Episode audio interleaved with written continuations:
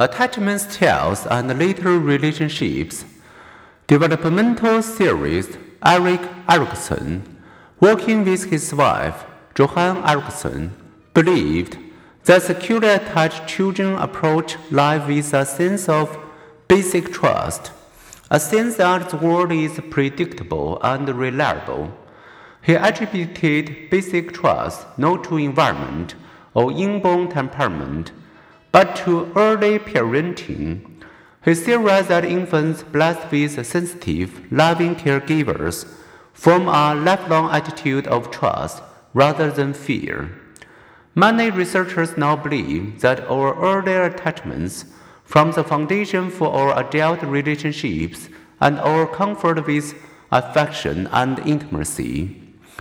When leaving home to attend college, Another kind of strange situation. Those closely attached to parents tend to adjust view. All adult tales of romantic love tend to exhibit 1. Secure, trusting attachment, 2. Insecure, anxious attachment, and 3. The avoidance of attachment. Feeling insecurely attached to others may take either of these two main forms. In the one, anxiety, people constantly care acceptance but remain vigilant to sense of possible rejection.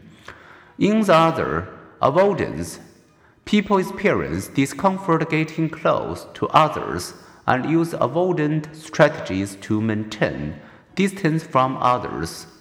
In romantic relationships, an anxious attachment style diminishes social connections and support. An um, avoidant style decreases commitment, increases openness to infidelity, and increases conflict. A dealt attachment style can also affect a relationship with one's own children, but ceases for those who exhibit insecure attachment, anxious or avoidant tendencies have helped all groups detect or escape dangers